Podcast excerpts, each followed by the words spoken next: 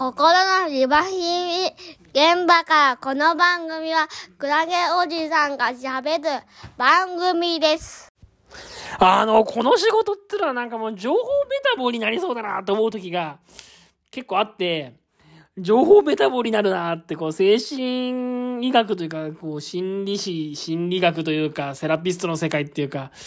なんかもうさ、もう次から次へとなんとか療法だと、なんとか法だと、なんとかメソッドだとかいうものがどんどん出てきて、我々はじゃあどこまで勉強しなきゃいけないんだとか、なんか、またなんか新しいの出てきたみたいな、そういう感覚があってさ、なんかもうこれ、なんか何でも、何でもかんでもいろいろ勉強すりゃいいってもんじゃないんじゃないのとかさ、何でもかんでも新しいものを取り入れてきゃいいってもんじゃないんじゃないのなんてことを思いますね。この間、うつ病リワーク協会の、なんか学会に行ったんですよ。うつ病リワーク協会のリワークの学会に行ったの。いろいろ言ってたね、なんか、マイン、まずマインドフルネスでしょマインドフルネスね。それから Somatic Experience とかね。あと、 WRAP ってのがね、に元気回復行動プラン。これ WRAP ってのはもう確かもう10年以上前ぐらいぐらいにもう多分日本に入ってきたんだよ。で、まあ、 WRAP ってのもなんかあるよね。で、SST ってのも昔からあるし。まあ、あと当然認知行動療法とかさ。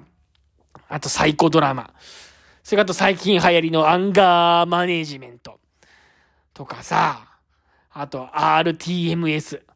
RTMS ってのはあのー頭に電気、電気 流して、頭に電気流してうつ病とかさ、双極病性障害とか治すやつとかさ、あとさ、あと何があったかなあと、ニアニアってのは認知矯正療法っつってさ、パソコンみたいの使ってさ、あのーその人の認知機能を上げたりするんだよね。とかさ、なんかと、とにかくさ、もうなんかもう、なんか、な、なんつうんだろう。もう、とにかく横文字ばっかり。横文字ばっかりもんな。もう、で、ありとあらゆるなんか、なんとか療法、なんとか療法ってのがあって。で、これがいいんだ、あれがいいんだっていうふうに言うわけ。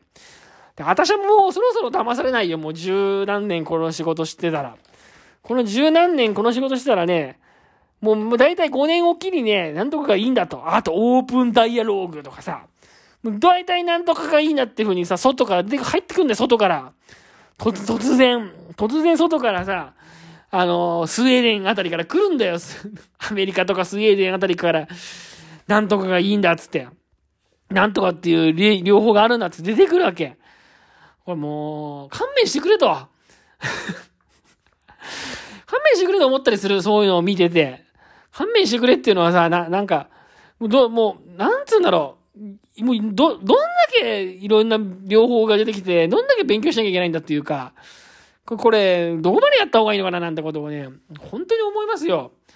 で流行り廃りもあるしさ、昔言われてたものがだんだんと、だんだんと言われなくなってきたり、こう、飽きられたりするでしょそういうの見ててさ、なんかこ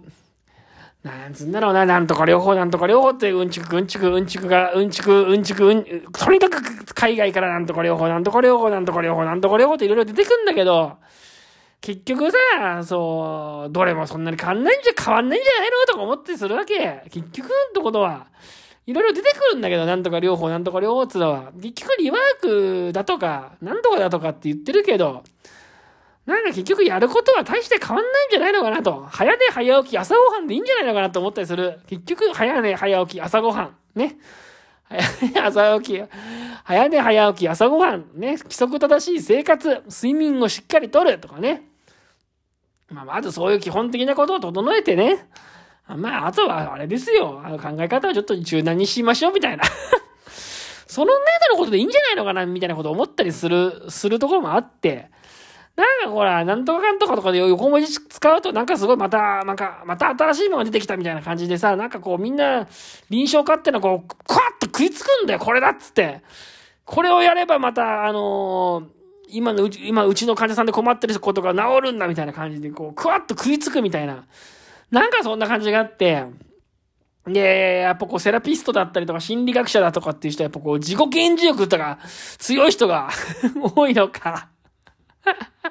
わかんないけど、自己顕示欲が強い人が多いのかもようなような気もするし、だからなんか新しくなんとか療法って立ち上げたんだってっていう風にまず言いたい人もいるし、あとそれをさ、またアメリカから輸入してきたからやつがいるんだよね。アメリカから、アメリカからすぐ輸入してきて、これが最新の心理療法だって、いう、言いたがるやつがいる、絶対。そういうのでこう成り立っててですね。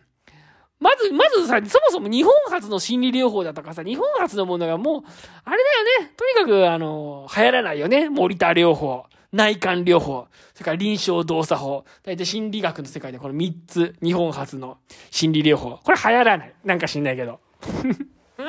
あんま流行らない。あんま出てこないよね。でもリワークなんかさ、そもそもさ、日本、日本で始めたような、日本の文化みたいなとこあるのにさ、入ってくるものはとにかくさ、アメリカから持ってくるんだよ。だいたいカリフォルニアあたりから、だいたい南カリフォルニアから持ってくるんだよ。カリフォルニアからなんか知んないけど。だいたいカリフォルニアから持ってくる感じでしょ？なんだろうね、これ。で、これをさ、セラピストはこう、次から次へと新しいもので言うために、おおまさ次はこれか、次はこれか、つってさ、食いついていかなきゃいけないのかと思うとさ、さすがに私も分かりましたよ、この、この、この、このゲオン現場にいて。その、そのからくりに、こう次から次へと新しいものができて、ふわってみんな食いついていって、本が飛ぶように売れるってこの現象。で、大体そういうのに、あの、まず出版社が食いついていくんですよ、きっと。聖和書店とか。ね、医学書院とか。あるじゃない？そういう、出版社が大体だ、あと何かね、えー、聖和医学書院、あと春秋社とかさ、四分堂とかさ、聖和書店でしょ？大体こういうの出してるところっていうのは、そういう医学書を出してるところが、まあ、食いついてくんですよ。それで、えー、その、なんだろうな、自己顕示欲の強い医者か、心理師と結託して、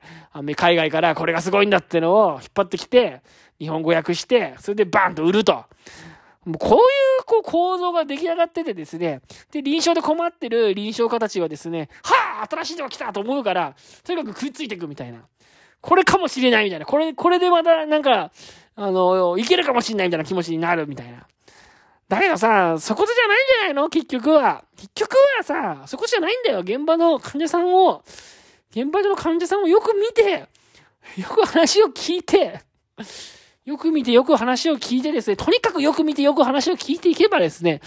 その、なんかなんとか療法とかとかなんとか療法みたいなものを、外から輸入してこなくたって、多分、現場の患者さんを本当によく見てよく話せば、えー、よく話を聞けばですよ。なんとか療法、なんとか療法みたいなものをたくさんこう、詰め込んで情報メタメタボになんなくたってね、人を良くする方法はね、見つかるんじゃないのかなって気がね、する、するんだよな。そんなことないのかな。そんな風に思うんですよ。この一、一臨床家として。もう騙されないぞと。この、自己顕示欲の高い心理学者と自己顕示欲の高い医者がですね、えー、出版社と結託してなんか新しいなんとか心理療法をとにかく日本に輸入しようとしてるんじゃないかっていう、この試みにはね、もうちょっとね、もう騙されないぞっていう気がね、最近してる。え？そんなことないのかな？違うのかな？どうなんだろう？そんなこと考えてるの？私だけ？どうなんだろう？なんかそう、そうなんじゃないかっていうふうに思ってんだけど、勝手に。なんかそうなんじゃないかな。これそれさ、この認知行動療法だってさ、第三世代だとか言って言ってさ、マインドフルネスだとかさ、アクセプタンスコミットメントセラピーだとかさ、なんか、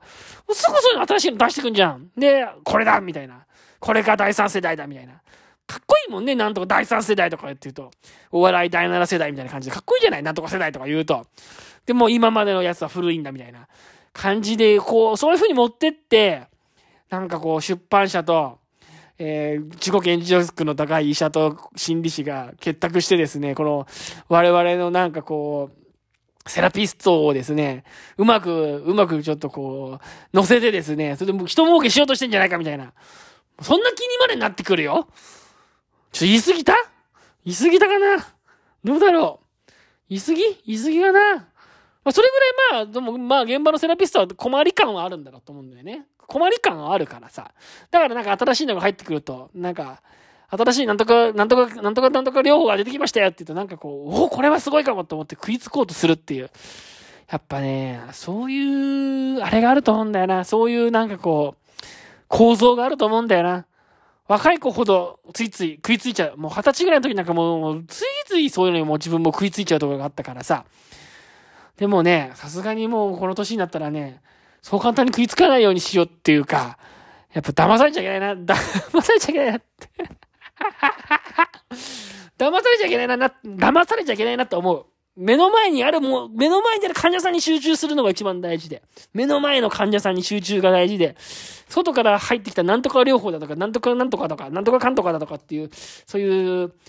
ものに、やっぱ釣られちゃいかんよ。なんか。そういう、釣られるのもいいけど、釣られてばっかりじゃダメだよ、やっぱ。それは、なんか思惑があんだよ。医者、医者が自分の自己顕示欲というか、お、違うのかな？自己顕示欲じゃないのかな？なんかでも、なんかこんだけいろいろなんとか療法、なんとか療法があるんだっていうふうに言ってこう、なんつうのかな、こう、情報メタボに我々をするぐらいのようにですね、いろいろこう出されるといろんなものを提示されるとね、なんだかもう、うっぷってしますね、こっちは。うっぷって。もういいって、もうなんとか療法はいいって。多分、これ、40歳だからこんな感じだけど、60歳ぐらいになったらもっとそうなると思うんだよね。もう50、60になってくるともう新しいもの多分だんだん入、入ってこなくなってくるからさ。新しい、なんとか療法だとかってまた言われてもそんな、わーって食いつけなくなってくるような気がする。わーすごいみたいな。なんかね、そんなことを、昨日も思ったな。昨日かどうかわかんないけど、この間思った。うん、そういうことがあるよね。私の大好きな作業療法士、鎌倉のり子先生がさ、鎌倉のり子先生が、いいこと言ってんだよ、いいこと言ってんの。鎌倉のり子先生知ってます？もう知らなくてもいいんですよ、そんな人は。まあ、作業療法士ってすごい、まあ、古い、昔の作業療法士の鎌倉のり子先生がですね、20歳の時に、まだ、まだ若くて20歳の時にですね、えー、ある理学療法、その頃はまだ理学療法、作業療法っていう雑誌があってですね、昔、今はもう理学療法と作業療法別ですけど、昔は理学療法と作業療法っていう古い雑誌があって、そこにですね、シグネ・ブルンストロームっていう人がですね、え脳梗塞のですね、麻痺っていうのはですね、ある一定のパターンを辿るのかもしれないみたいな論文を書いたと